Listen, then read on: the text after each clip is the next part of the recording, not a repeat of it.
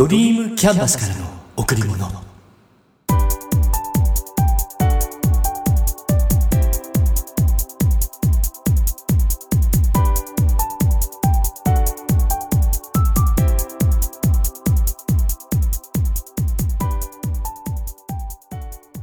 皆さんこんにちは。ドリームキャンバスの竹内義之です。新時代令和になってもうすぐ1ヶ月が経ちます。いきなり連休からスタートしましたが、皆さんの日常は何か変化起きていますか？ん？起きている？うん。自分で意図的に変化を起こしている人も多いかもしれませんね。まあ、あまり気負わないで時代の変化、時代の流れに乗っかっていきましょう。今月のテーマ、握手に思いを込める。ここから入ります。先日人生の先輩に握手の仕方を教えていただきました。皆さんは握手をするとき指の位置なんて意識しますか？ちなみに私は全く意識していませんでした。その方のお話では握手するとき親指の位置を下側にずらすのが正しいんだそうです。エリクラルって言うんでしょうか。その方が相手に優しく接することができる。私は初めて聞きましたが皆さんは知っていましたか。本当にそうなのかはわからないけどこの時はなんとなくへえそうなんだって納得した自分がいました。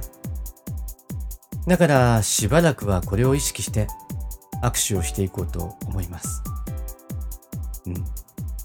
握手についてもう少しお話しさせていただきます。異業種交流会の集まりなので握手をしている姿をよく見ます。いやあ、久しぶり。元気にしてた？コミュニケーション、挨拶として握手しますよね。国際的にも握手は挨拶の手段として使われているようです。で、皆さんは握手しますか？積極的に握手をする人もいれば、握手を避けている人もいます。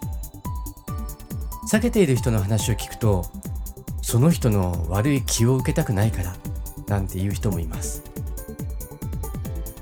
積極的にするしないは置いておいて、握手をした時どんなことを感じるか。おお大きい手だ。えー、小さいなこの手。柔らかい。骨っぽい。温かい。冷たい。人によってまた握手する相手によって感じ方はいろいろですよね。さっきのは感触みたいなものだけどそれ以外には強い弱いなんていうのもありますよね。男同士で握手をするとき相手の思いや熱量を感じることがあります。恥ずかしがって弱い握手なんて人もいるかもしれないけど私はいつもちょっと強めの握手をしています。とりあえずやるような形式だけの握手はあまり好きではないんです。相手が女性の場合は相手の動きに合わせます。相手が手を出してきた時はそれに合わせて手を出して、うん、若干遅らせて。そして相手の強さに合わせて握る。あと握手をする時に上下に何回も振る人もいます。子供の頃はわざとふざけてそんなシーンもあったかもしれないけど今は1回。握った後に1回振る。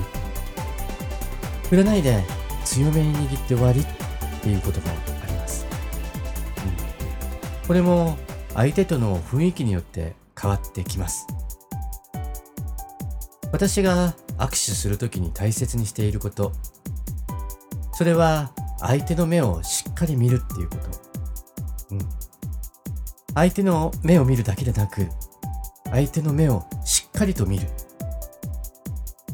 当たり前かもしれないけど意外と早いタイミングで目をそらす人もいます。まあお互い無意識の中で。私は会社でも握手を使います。例えば新しい仲間がスタッフに加わった時。オリエンテーションとして会社の話や規則などを説明した後によろしくの思いを込めて。あとは使用期間が過ぎて正式なスタッフになった時も握手をします。この時は頼むよの思いを込めて。握手はそのタイミングによっていろんな意味が含まれます。こんにちはとかよろしくっていう挨拶としての握手。その人に自分の思いや願いを託すとき頼むよ。って心を込めて。こんな時は自然と握り方が強くなります。私は思いを込める時の握手。それが好きです。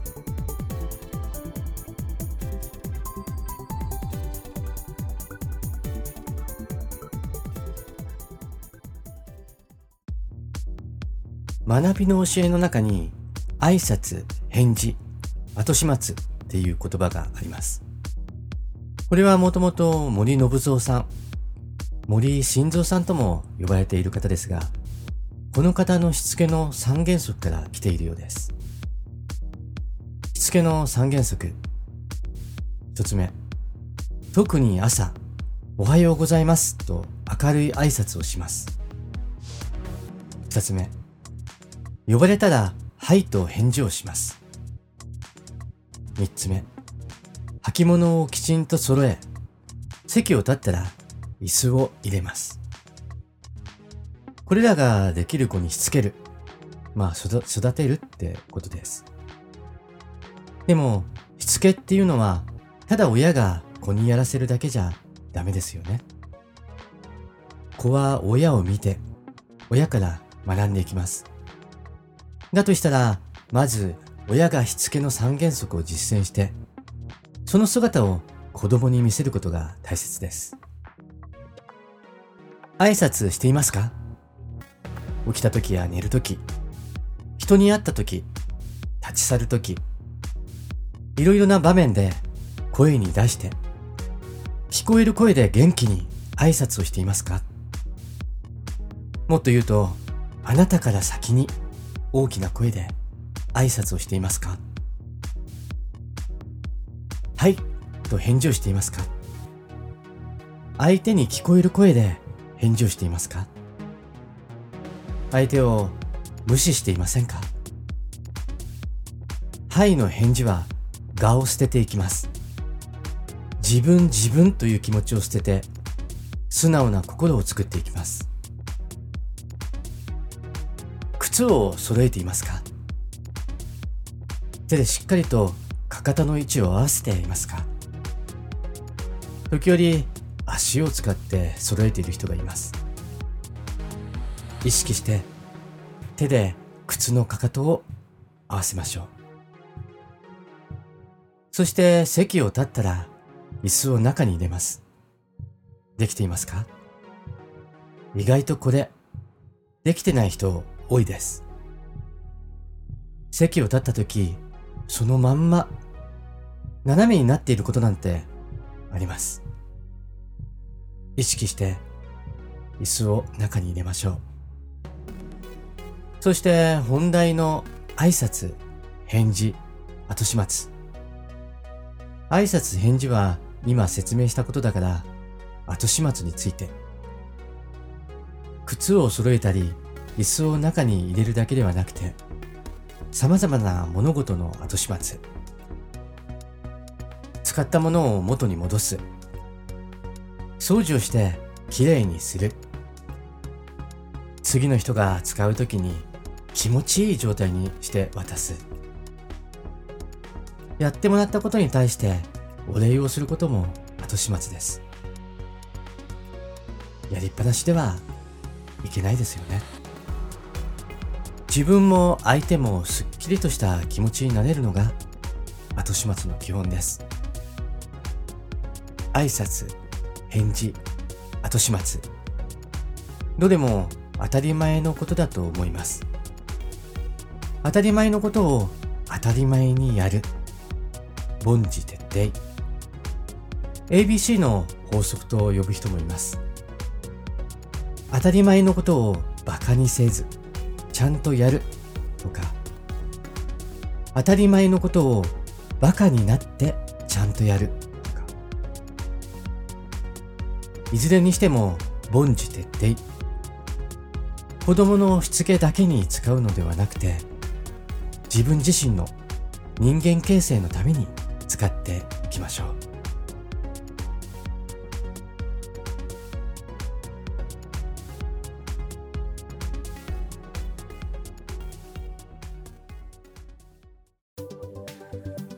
現代社会は IT によって凄まじい成長、変化をしています。AI が登場し、経験からの予測、膨大なデータが当たり前のように瞬時に処理されています。オフィスはスマートになってきました。ワイヤレスが主流になり始め、パソコンの周りもスッキリです。仕事上 Windows パソコンも使いますが、私のお気に入りは Mac。また、会社のデスクの上では iMac が必須マシンとして動いています。ストレージはクラウド。これ便利です。どこにいても、どんな端末でも必要な情報は同期されて、多少の不都合はあってもやりたいことができる。Apple 派の私としては、デスクトップパソコンは iMac、ノートパソコンとしては MacBook Pro や MacBook Air、モバイルとしては iPad と iPhone、iCloud や Dropbox を経由して全てのマシンがつながっています。便利な時代ですよね。以前はノートパソコンからパワポを使ってプレゼンをしていましたけど、最近は iPad 上のキーノートを使ってプレゼンをします。もちろん iPhone のキーノートでもプレゼンできます。プロジェクターに映し出してしまえば、見ている側の違和感はほとんどないですから。スライドを作成するときは大きな画面の方が作りやすいので iMac で。人に見せるときは何の端末でも OK。だから、その時の気分で決めればいいんです。そんな使い方をしています。IT ツールは仕事や生活の可能性を広げてくれます。この時代に生きていることが幸せなのか、それとも不幸せなことなのか、それはわからないけど、この時代を生きている限り、この時代で味わえることを数多く味わいたい。うん、そう思っています。スティーブ・ジョブズがその可能性を示したスマートフォン。最近、スマホ本体の進歩は以前に比べて、その成長の角度は下がってきたかもしれないけど、生活する上で使う機器、車や電化製品、医療などの分野に連携とかを考えるとまだまだ発展進歩をしていきそうです。どこまでついていけるか。最近はそんなことを考えてしまうこともあります。皆さんはどれくらい使いこなしていますか？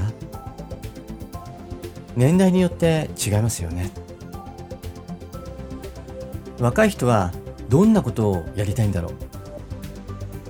高齢者が使ってみたいのは何なんだろう。今度テーマを決めて対象の年齢層を決めて IT セミナーみたいなことをやろうかななんて思っています。パソコンの使い方とか。これちょっと今範囲が広いかな。Windows だったら Word の基礎。Excel の基礎。パワポの使い方。Mac だったらページ術やキーノートの使い方。あとは写真の加工とか音声の編集方法。動画の編集方法とか。iPhone で動画を撮って iPhone で編集して人に見せる。そんなことも教えてみたいななんて。うん。何ができるかとどんなニーズがあるかその辺を考えてみたいと思います。せっかくの IT の時代皆さんもぜひツールを使いこなしましょう。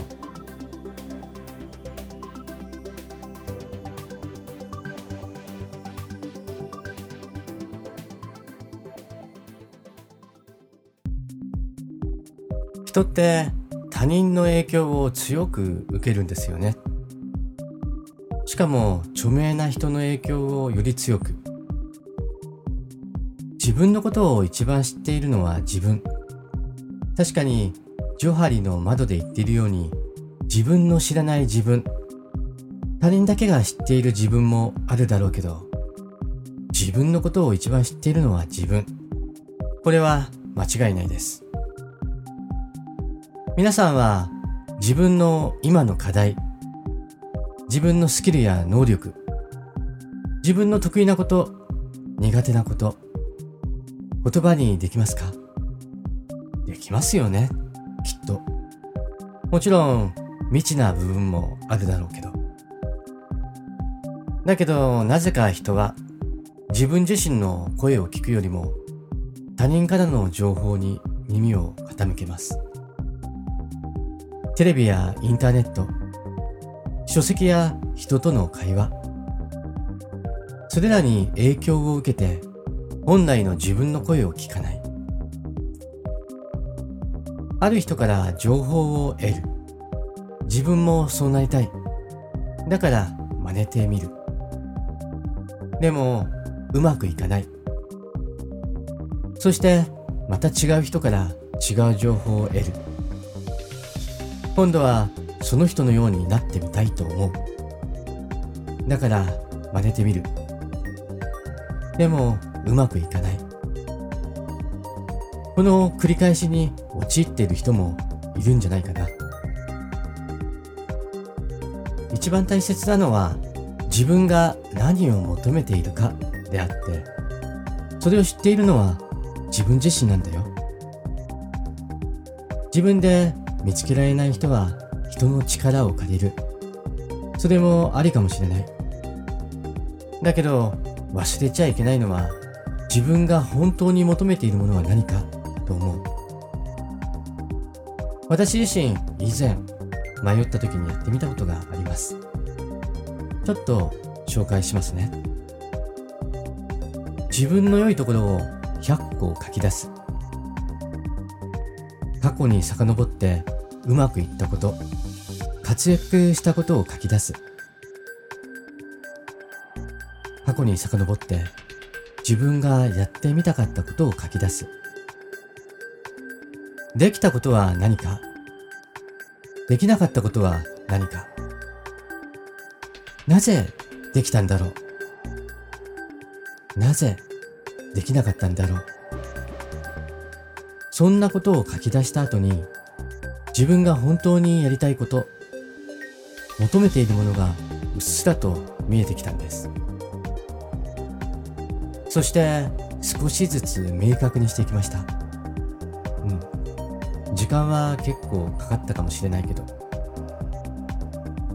もし皆さんもしっかりと自分の声を聞かず今も迷っているならぜひ自分との対話を行ってください。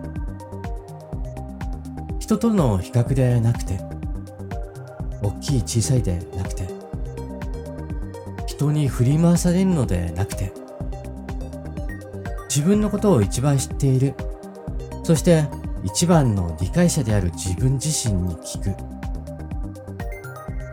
今の自分を認めて未来の自分を夢見て初めの一歩を踏み出しましょう。未来は開かれています。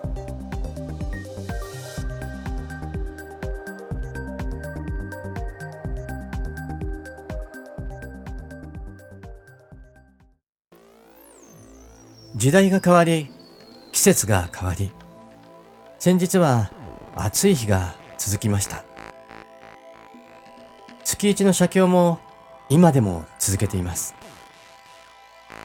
自分の中に価値を感じるもの。それを続けるってことは大切なこと。そう思っています。先日の写経でその最終行に初めて令和の日付を書きました。なんとなくぎこちなさを感じ。なんとなく親切さを感じ。でもきっとこの文字にもあっという間に慣れてしまうんだろうなって。そう思いました。それが今生きること。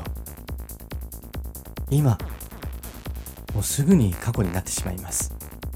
だから一日一日を大切にしましょう。あなたにとってかけがえのないもの。